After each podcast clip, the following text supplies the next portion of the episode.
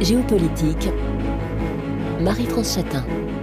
Bonjour et merci de nous rejoindre pour cette nouvelle édition géopolitique dont nous vous recommandons l'abonnement dans votre application favorite de podcast. On a beaucoup parlé de l'Argentine en 2022, en particulier sur le plan sportif, l'Argentine championne du monde de football.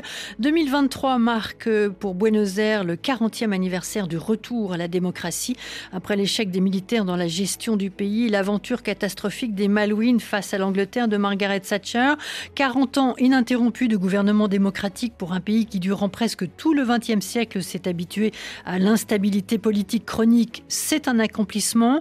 2023, année électorale aussi en Argentine. Dans quelques mois, l'actuel président Alberto Fernandez devra se soumettre au verdict des urnes. Il y a quelques semaines, en plein sommet de la CELAC, la communauté d'États latino-américains et caribéens, le pape François, lui-même argentin, semait la stupeur au sein du gouvernement de Buenos Aires, déplorant le taux de pauvreté à 52% et dénonçant la mauvaise administration et les mauvaises politiques. Regard avec nos invités, Florence Pinault de Villechenon, professeure émérite, directrice Amérique latine et du CERAL, le Centre d'études et recherches Amérique latine Europe à l'USCP Business School de Paris, membre du réseau franco-argentin Marianne et d'Alpha, la toute nouvelle chambre argentine en France. Bonjour. Bonjour. Célia Imelfarb, économiste, professeur invité à l'Institut des hautes études d'Amérique latine et membre du conseil d'orientation stratégique de ce même institut. Bonjour. Bonjour. Et Denis Merklen, professeur de sociologie à la Sorbonne, directeur de l'IHEAL et co-auteur avec Étienne Tassin de la Diagonale des conflits, expérience de la démocratie en Argentine et en France aux éditions de l'IHEAL. Bonjour. Bonjour.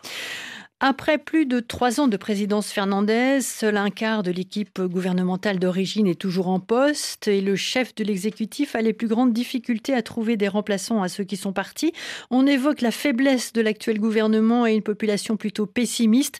L'inflation atteint 100% annuellement, le peso argentin est très bas.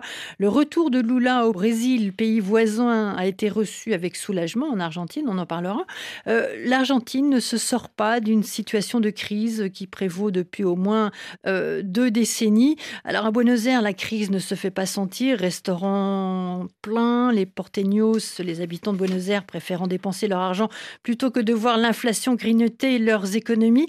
Euh, c'est un bilan finalement très mitigé euh, de la présidence d'Alberto Fernandez que l'on peut faire, Florence Pinot de Villechenon. Eh bien, écoutez, oui, j'ai envie de rebondir sur ce mot chef du gouvernement, mm. parce que euh, d'emblée, on a quand même un, un binôme à la tête de l'exécutif, qui est une anomalie en soi, avec une vice-présidente qui a nommé son président euh, sur un tweet, avec l'idée probablement que elle aurait quelqu'un de malléable à ses côtés, qui lui permettrait de gouverner sans être forcément elle la présidente, puisqu'elle ne pouvait pas aspirer, vu que son image a, une perception plutôt négative. et puis voilà. Et puis avec euh, peut-être euh, l'illusion d'éloigner un petit peu les les procès qui l'entourent. Et avec tout ça, du coup, on a un, un président Fernandez qui se révèle assez, je peut-être j'emploierais le terme qu'a utilisé un journaliste argentin, une personnalité un peu sinueuse, c'est-à-dire mhm. qui surprend un petit peu parce que tantôt il annonce une chose, il, adopte une position que vous qualifierez de gauche kirchneriste, tantôt il va de l'autre côté et donc il laisse planer cette surprise où on ne sait pas toujours de quel côté il va, euh, il va réagir. Alors moi j'ai même entendu euh, des Argentins dire euh, c'est un président inutile. Commentaire. Bon, les, enquêtes euh, lui donnent effectivement un taux de popularité, pour parler un langage comme ça un peu convenu, qui est très bas. Hein. Mm. Donc, euh, euh, c'est difficile de trouver des gens qui soient d'accord ou qui salue l'action du président, de, notamment du président de la République, hein, plus que de son gouvernement tout entier, mais plutôt du président qui, qui est arrivé, euh, il faut le rappeler, dans une situation, on parlait de la brecha, c'est-à-dire ce clivage qui divise l'Argentine très, très fortement, comme beaucoup d'autres pays de l'Amérique latine. Et Alberto Fernandez incarnait cette possibilité, un peu comme un Alfonsine, côté péroniste, cette possibilité de conciliation, de un peu de manœuvre, mhm. un peu syndicaliste, disons, habitué à la négociation du palais, parce qu'il a été très présent dans des gouvernements précédents. Et euh, en même temps, il est rattrapé par ces clivages, il est dépassé par cette euh, situation politique et sociale, il faut le dire, dans un contexte de un contexte d'évolution de l'Argentine il n'est pas nécessaire de rappeler la pandémie qui est passée par là, mais mm. dans une économie très, très, très, très lourdement fragilisée avant le début de la pandémie. Et euh, voilà, donc euh, la situation politique est effectivement très, très délicate et, plus personne ne semble faire confiance à ce président qui, de temps de conciliation, semble ne pas gouverner. Mmh. Célia. Oui, euh, j'ai partage l'avis de mes collègues ici, mais je revendique une chose, une chose très importante.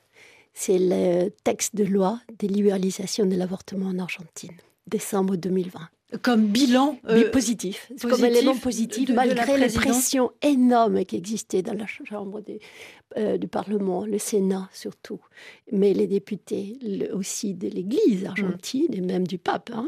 Donc là, il a tenu bon et, c'était une question pas de religieuse, c'est une question de santé publique. Voilà, ça c'est la seule chose que je revendique. Pour le reste, c'est un bilan extrêmement assez, assez négatif à mon avis. Alors, oui, euh, Florence pinot non? Oh, juste peut-être ajouter hein, hmm. pour euh, ce, profil de la gestion Fernandez, c'est que évidemment comme cette coalition pour, au pouvoir, elle est un petit peu euh, très sui generis, et là ses particularités, c'est que les kirchneristes ne reconnaissent pas cette personnalité de Fernandez, hmm. dont on attendait effectivement cette, un peu cette transversalité, n'est-ce pas, dans la, dans la vie politique argentine. Et du coup, il est contesté à l'intérieur de son gouvernement, bien qu'il ait, alors il a quelques ministres qu'il a dû nommer de la veine kirchneriste, mais il est, les kirchneristes ne le reconnaissent pas comme de la vena propria, hmm. provenant de, de la veine propre. Alors, peut-être, parce que c'est un terme dont nos auditeurs ne sont pas forcément familiers, hein, mm. kirchnerisme, qu'est-ce que l'on doit entendre euh, par euh, kirchnerisme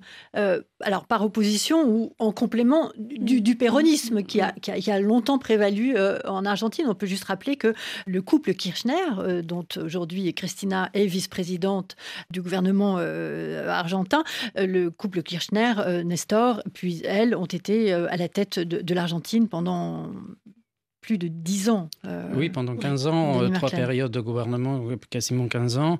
Le kirchnerisme donc, euh, porte bien son nom mhm. du président Nestor Kirchner, le mari de Christina, qui est le premier président après la crise terrible de 2001.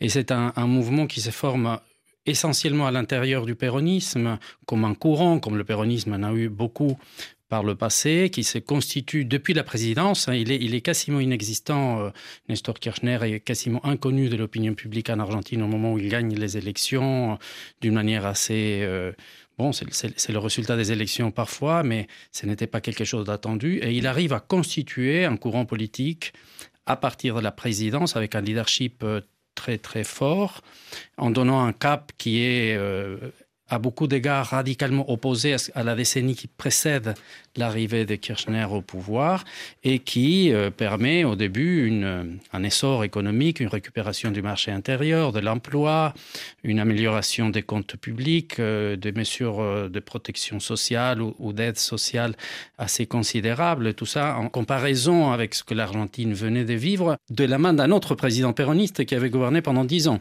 Donc il y, a, y, a un petit saut entre les deux, on le sait. Menem laisse sa mm. marque à, à l'Argentine. Et donc le kirchnerisme c'est ça, c'est un espace qui est perçu par beaucoup comme la gauche de gouvernement de l'Argentine, d'une certaine façon, mais pas par tous les Argentins.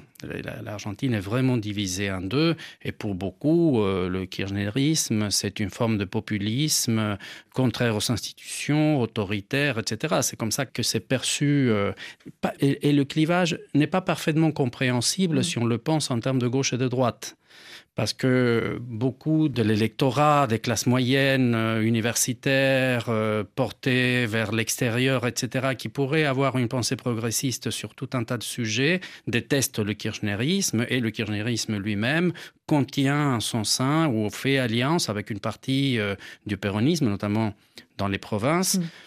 qu'on aurait vraiment beaucoup de mal à qualifier de gauche. Alors, bah, oui, euh, Célia Melfar, vous souhaitez rajouter quelque chose?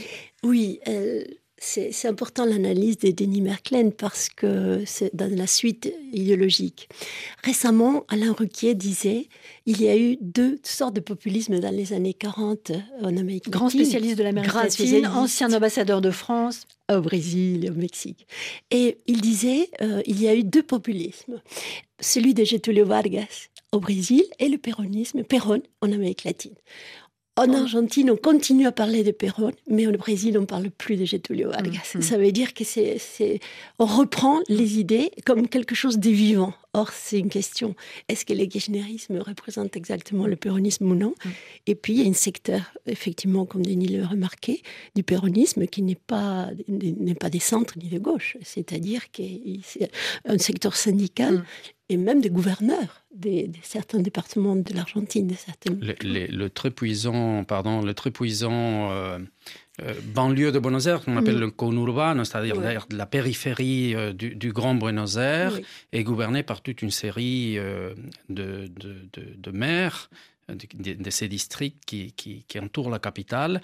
Et mis à part le gouverneur de la province de Buenos Aires, qui est quelqu'un de, de, progressiste, un ancien ministre de l'économie de Kirchner, justement, pour les maires de ces très très grandes circonscriptions électorales, euh, ils, n'ont quasiment aucun d'entre eux euh, rien de gauche, mis mm. à part euh, peut-être la mairesse de, de, la Matin, c'est un grand district, mais la situation politique est très très très complexe de ce point de vue-là. Mm. Alors ce qui rend aussi l'élection de l'automne prochain, alors automne pour nous, et voilà particulièrement ouverte, c'est peut-être le moment. Alors en tout cas, les grands sujets qui aujourd'hui préoccupent les Argentins qui font la une des journaux, c'est alors l'inflation. J'ai parlé de 100% en introduction, c'était pour un peu arrondir les chiffres, mais elle, est, elle a été en 2022 de 94,8%.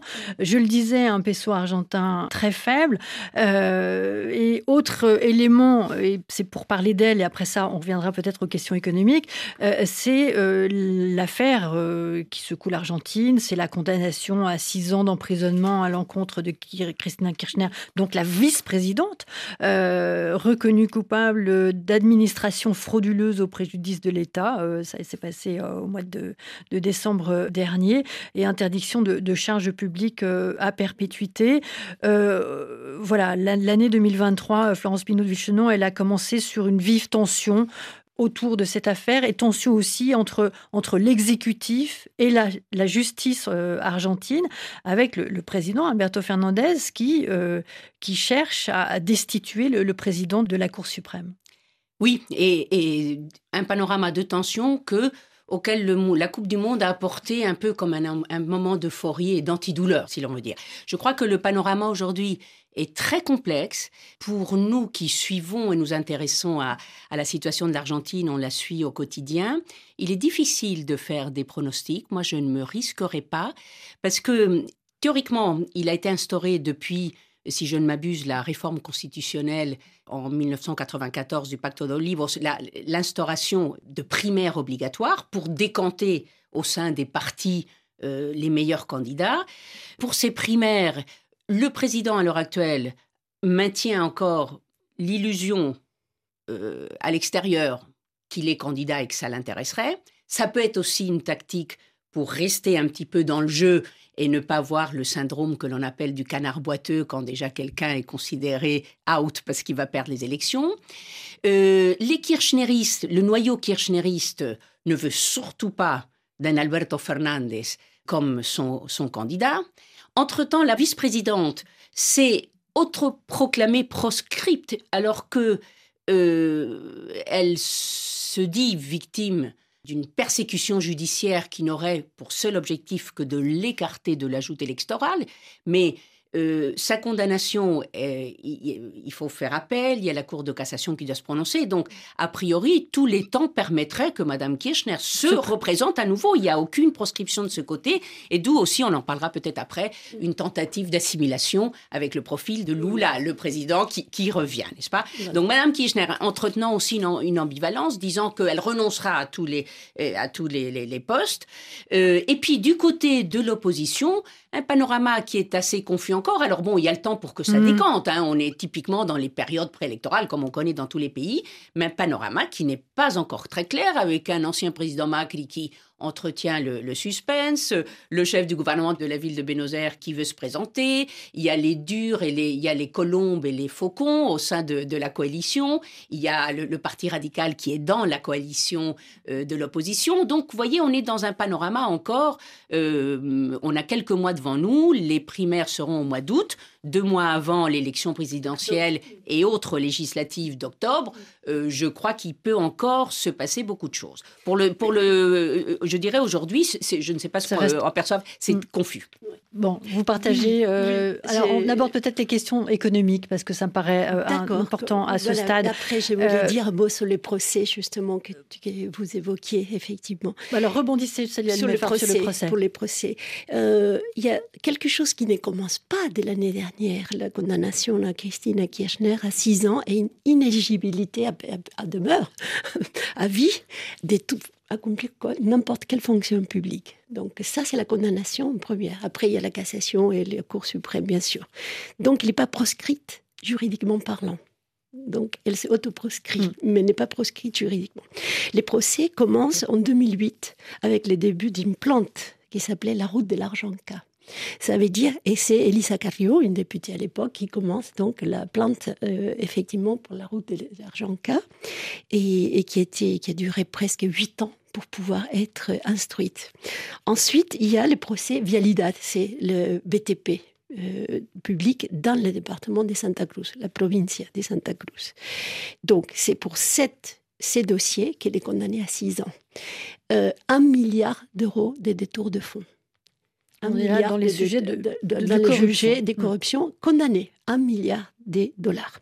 Ensuite, on a les procès de dollars futuro, ça veut dire que c'était l'achat d'une valeur de dollars avec un délit d'initié, on l'appelle dollar futur. Ensuite, les procès de mémorandum avec l'Iran, où il y avait huit Iraniens demandés avec euh, l'alerte rouge d'Interpol. Et c'est, le contenu, quand on lit les mémorandums avec l'Iran, c'était une manière effectivement de pouvoir euh, mettre un accord avec le gouvernement iranien et blanchir euh, si on peut dire, ces accusations. Donc, ces, ces, deux procès sont en cassation et très rapidement seront définis. Ensuite, il y a un dossier qui est très très important qui s'appelle les cahiers des raquettes, donc aussi, où il y avait des euh, raquettes auprès des entrepreneurs et des personnalités pour qu'ils payent donc Kirchner. Donc il y a un dossier énorme que le juge Bonadio avait fini d'instruire. Donc on a devant 12 chefs d'inculpation. Et ça, c'est très important, effectivement. Et ça fait une répercussion internationale et nationale extrêmement importante, bien sûr. Alors, euh, Florence Pinot de Villechenon euh, l'a dit, euh, ça ne l'empêchera pas d'être peut-être dans la course en, en, 2023. très rapidement, parce que voilà, il nous reste deux minutes avant la fin de cette première partie d'émission. Donc, gros sujet sur la, corruption. Et je dois dire que pour qui, qui voyage en Argentine, cette corruption, on, la côtoie au quotidien. Hein. On va parler de cette. voilà, j'en ai fait l'expérience il n'y a, pas longtemps. Prendre la, route patagonienne, la fameuse route 40, eh bien sur 80 km, il n'y a plus de chaussées asphaltées. On est sur des pistes. Les travaux ont été payés. Euh, les sociétés n'ont jamais exécuté les travaux. Ça s'est passé une première fois, une deuxième fois, et le résultat, voilà, est là. Euh, alors, euh, de Denis Merklen, quelques mots sur, sur l'économie. On poursuivra peut-être ensuite, mais je le disais, donc une inflation de 94,8%, des produits agricoles et les matières premières non transformées qui représentent en Argentine 69,2% des exportations. L'industrialisation de l'Argentine ne s'est jamais, ne jamais faite. Si, il y a eu industrialisation, mais euh, effectivement, l'Argentine, au niveau des exportations, demeure un pays d'exportation des matières premières. Mais ce qui est important aussi, euh, alors puisqu'il y a ici des économistes pour mm. parler mieux que moi de l'inflation, mais c'est les, conséquences de l'inflation sur le plan social et interne, parce que c'est une inflation qui s'est fait énormément sur le prix des aliments. Et donc, d'une part, il faut comprendre que l'inflation va liquifier euh, le revenu des mm. salariés. et donc, ça, c'est extrêmement important sur le, sur le plan du vécu de l'inflation et des conséquences sociales de l'inflation. On poursuit avec vous euh, et bien sûr avec nos autres invités, Denis Merklen, Célia Melfarb et Florence Pinault de, de Villechenon, euh, après le journal. À tout de suite.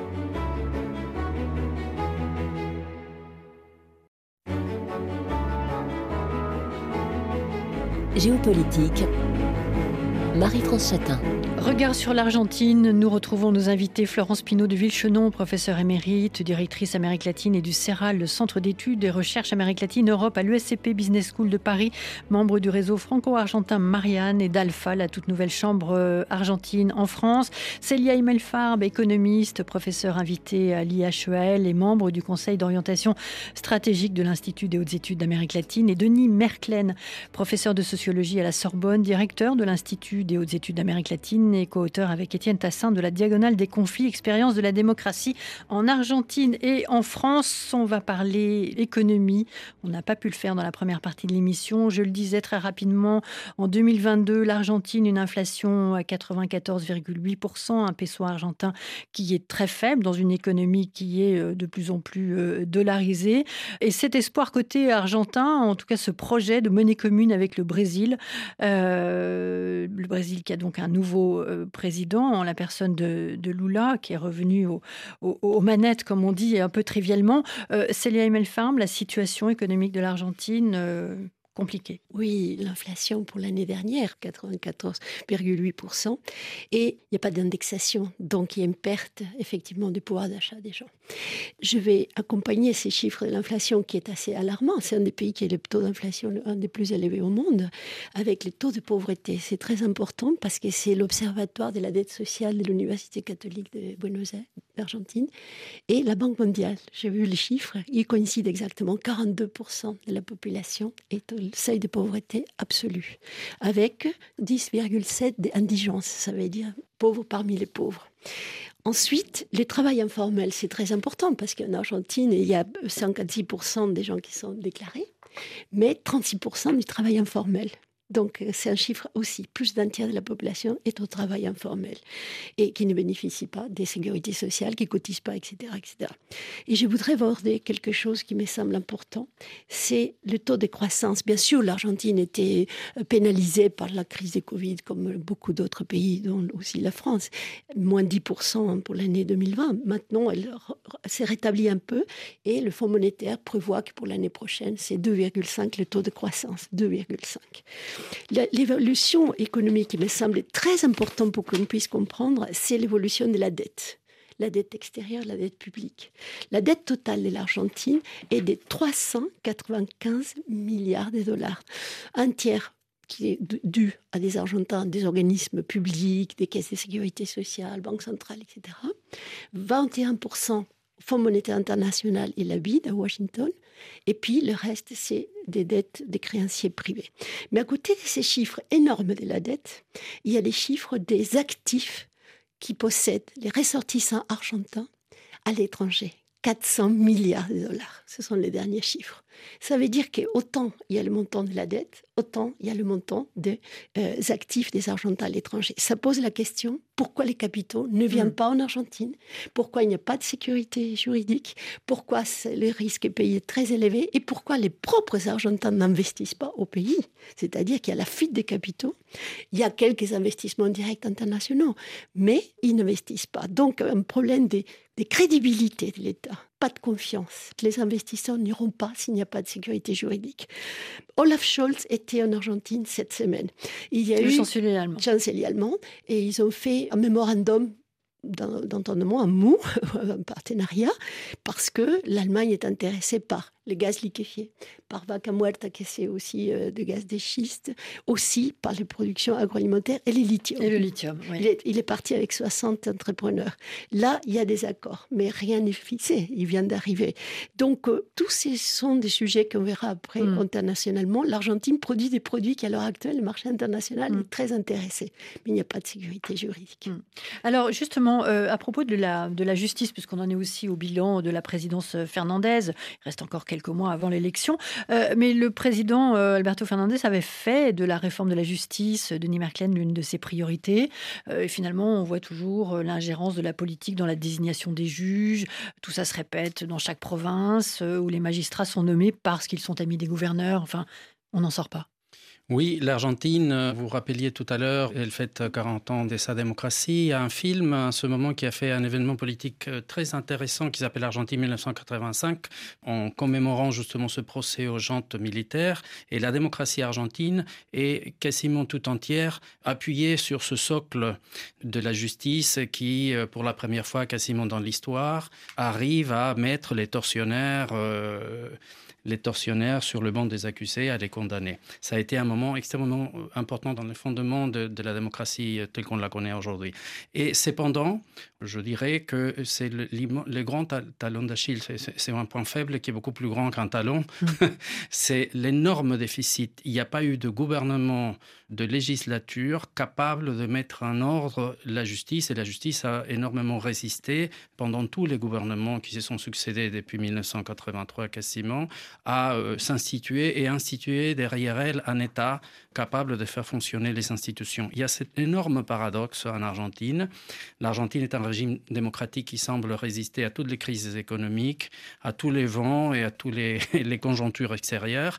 Et en même temps, c'est-à-dire, il n'y a pas de rupture institutionnelle hein, de l'ordre démocratique, et en même temps, elle n'est pas capable d'instituer un État sur lequel les citoyens et le système politique puissent s'appuyer, puissent se tenir. Euh, le moindre procès, le moindre affaire, on parlait du procès contre l'ex-présidente et l'actuelle vice-présidente, ce sont les pointes d'iceberg mm qui sont les plus visibles, mais il y a là un énorme problème qui s'est traduit effectivement, il faut pas comparer avec l'autre bout du monde ou avec des pays incomparables, mais il suffit de comparer par exemple avec l'Uruguay qui a une économie semblable à celle de la province de Buenos Aires, disons pour aller vite, un pays beaucoup plus faible, beaucoup plus petit, sans pétrole, sans ni le lithium, ni le pétrole, ni le gaz pour exporter par exemple, et cependant qui reçoit énormément d'investissements étrangers et la raison principale, c'est un pays beaucoup plus cher. Le taux d'échange, le peso uruguayen est très cher. Et cependant, il suscite confiance interne et extérieure. Et ça, c'est l'un des problèmes politiques majeurs de l'Argentine.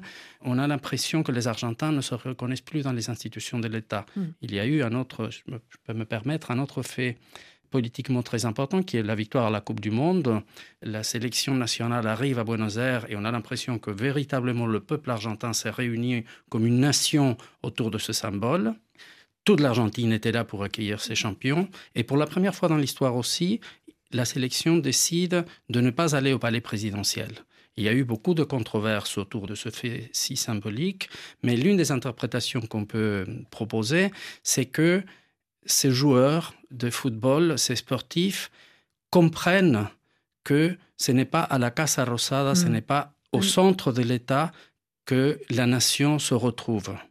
L'État est devenu lui-même source de, est pris par les clivages politiques. Et ça, c'est un problème qui n'est pas exclusivement argentin, si mm. on regarde l'Amérique latine, mais qui est très, très fortement présent. Alors, euh, de fait, Florence Pinot de effectivement, les, enquêtes euh, qui se multiplient confirment que les Argentins ont très peu confiance dans leurs institutions, qu'il s'agisse des partis politiques, de l'Église ou, des trois pouvoirs de, de la République. Je crois. Là-dessus, il y a, j'ai en tête un très bon rapport qu'a sorti l'OCDE, son centre du développement. Ils sortent chaque année le le lait au Latin, American Economic Outlook. Et il y a trois ans ou deux ans, il se centrait sur la question des institutions. Et montrait comment, c'est triste, dans l'ensemble de l'Amérique latine, la citoyenneté ne croit pas là-dedans. Et ça, ça me fait revenir justement dans nos 40 ans en arrière. On, a en tête cette période de liesse qui rappelle celle de décembre. Hein. le retour de la démocratie le 10 décembre, Raoul Alfonsine prenant euh, le pouvoir, les gens dans la rue, comme, comme là, avec euh, le, résultat dans la Coupe du Monde.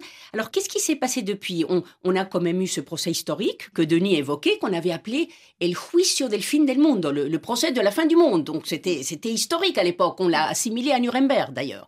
Premier procès d'un tribunal civil contre la junte militaire. Exactement, et contre les exactions d'un régime autoritaire. Mais pourquoi il y a ce mal-être aujourd'hui? Hein Je dirais malaise et mal-être. C'est que finalement, il y avait les promesses il y a 40 ans de récupérer un niveau de vie. Parce que l'Argentine, comme l'Uruguay, à la différence peut-être de l'ensemble de l'Amérique latine, partait d'un niveau de vie satisfaisant, d'une bonne classe moyenne. Donc tout cela avait souffert, on avait souffert les exactions du, régime militaire.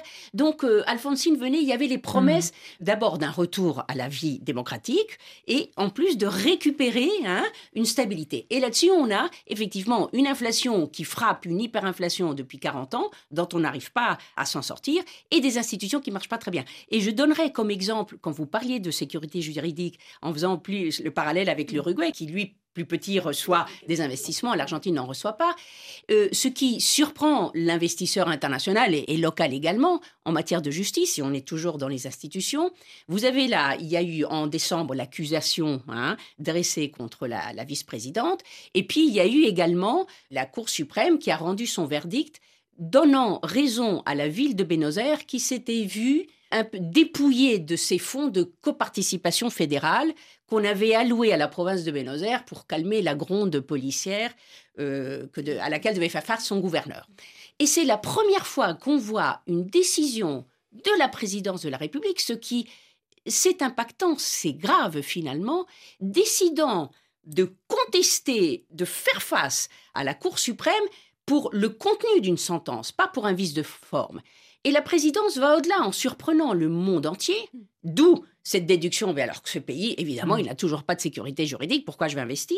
Le président surprend en allant chercher l'appui du Conseil des droits de l'homme aux Nations Unies à Genève, alors que c'est le gouvernement, en général, à cette, euh, cette instance, font appel des peuples opprimés, des factions persécutées par un gouvernement, mais pas un gouvernement en fonction démocratiquement élu et qui est encore en exercice jusqu'à la fin de l'année. Donc, quand vous faites cette lecture, effectivement, en matière de climat des affaires et, sécurité des investissements, vous vous dites, là, il y a, une justice qui est attaquée dès que ses sentences ou son verdict euh, euh, déplaît aux instances gouvernementales.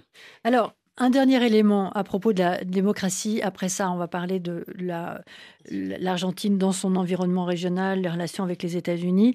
Euh, pour mesurer la démocratie, la place de l'armée est importante. Euh, est-ce qu'on peut dire aujourd'hui que euh, le contrôle civil sur les forces armées est fermement établi? D'une certaine façon, on peut dire que oui, pour ce qui relève des forces armées. Ce n'est pas la même chose pour ce qui relève des forces de sécurité. Cette crise dont on vient de parler euh, est policière est très importante. Il y a une fronde de la police de la province de Buenos Aires, mais ils vont aller devant la résidence du président de la République, vont l'encercler et vont manifester avec les armes à la main, la police. C'est à la réponse à cette crise que le gouvernement a, euh, dévié des fonds euh, consacrés institutionnellement à notre poste. Mais euh, ce que je veux dire, c'est que la démocratie argentine, tout aussi résistante qu'elle est sur le plan formel, est très fortement dégradée. Il y a l'impression euh, très largement répandue dans la citoyenneté que la loi n'arrive pas à soumettre le pouvoir. Hein, et notamment le pouvoir des forces de l'ordre. Et donc il y a un usage illégal et illégitime de la force dans le comportement quotidien des forces de sécurité, des forces de l'ordre. Donc ce n'est plus la menace traditionnelle qui pesait sur l'Argentine, de l'armée dans les casernes qui venait prendre le contrôle du palais présidentiel et de l'État en conséquence, mais une corrosion du fonctionnement des institutions et de l'État justement par un affaiblissement du pouvoir de la loi. C'est ça, la question est celle du droit qui se pose. Et c'est d'autant plus surprenant pour un président qui est un juriste, qui est un mm. professeur de droit, et qui arrive avec cette promesse de tenter de faire fonctionner les institutions. Alors, sur ça, il y a probablement le plus parfait accord entre les forces politiques en Argentine. Aucune n'est disposée à avancer dans ce sens. Ni l'opposition, ni le gouvernement. Il n'y a pas de pacte politique permettant d'établir un ordre institutionnel stable qui rende possible le jeu de la concurrence politique par-dessous. Parce qu'il y a des intérêts à protéger. Parce qu'il y a des intérêts à protéger et parce qu'il n'y a pas la capacité à instaurer cette force institutionnelle. Mm. Hein, la, monnaie en est un exemple. Je ne pense pas, je ne pense pas que la, dégringolade de la monnaie soit euh, exclusivement attribuable à une situation économique il y a aussi une faiblesse des institutions de l'État à contrôler le fonctionnement des marchés, mais de toute autre chose. C'est la même chose avec l'éducation, c'est la même chose avec les hôpitaux. Au moment du début de la crise sanitaire, il y a eu une grande frayeur et heureusement, l'État argentin a su répondre sur ce plan-là assez bien, mais il y avait une grande peur que l'État ne dispose pas de la capacité pour faire face à l'épidémie.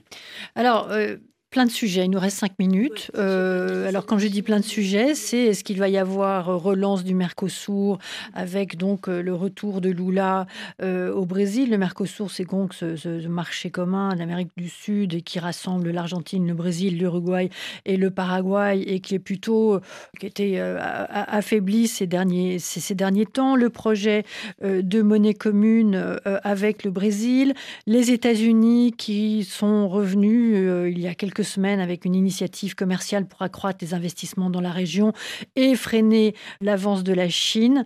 Et puis, j'aurais aimé qu'on parle quelques instants de la question des Malouines. Je le disais en introduction, quand on se promène euh, en Argentine, tous les autobus ont des, sur leur flanc euh, ce slogan euh, Les Malouines sont argentines.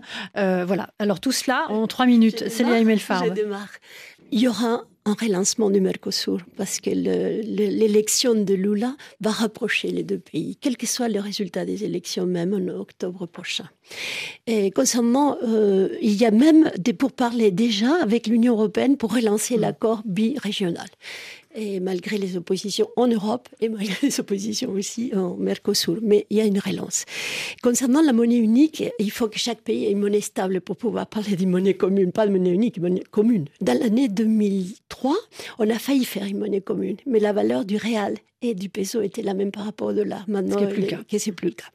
Ensuite, euh, concernant euh, la relation avec les États-Unis, le département d'État a prévenu le gouvernement argentin qu'on ne peut pas accuser la Cour suprême de justice ou le faire un procès politique. C'est la même chose, effectivement, et qu'on peut dire en Israël à l'heure actuelle la critique d'un Netanyahu qui veut aussi condamner effectivement le, et modifier la Cour suprême. C'est une valeur démocratique, l'existence de la séparation des pouvoirs et les États-Unis se rapprochent de l'Argentine, malgré la forte présence de la Chine en Argentine.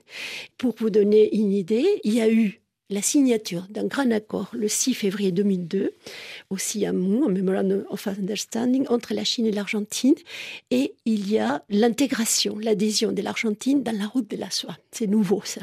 Il hésitait l'Argentine, effectivement, après l'élection de Biden s'ils adhéraient. Finalement, ils ont adhéré.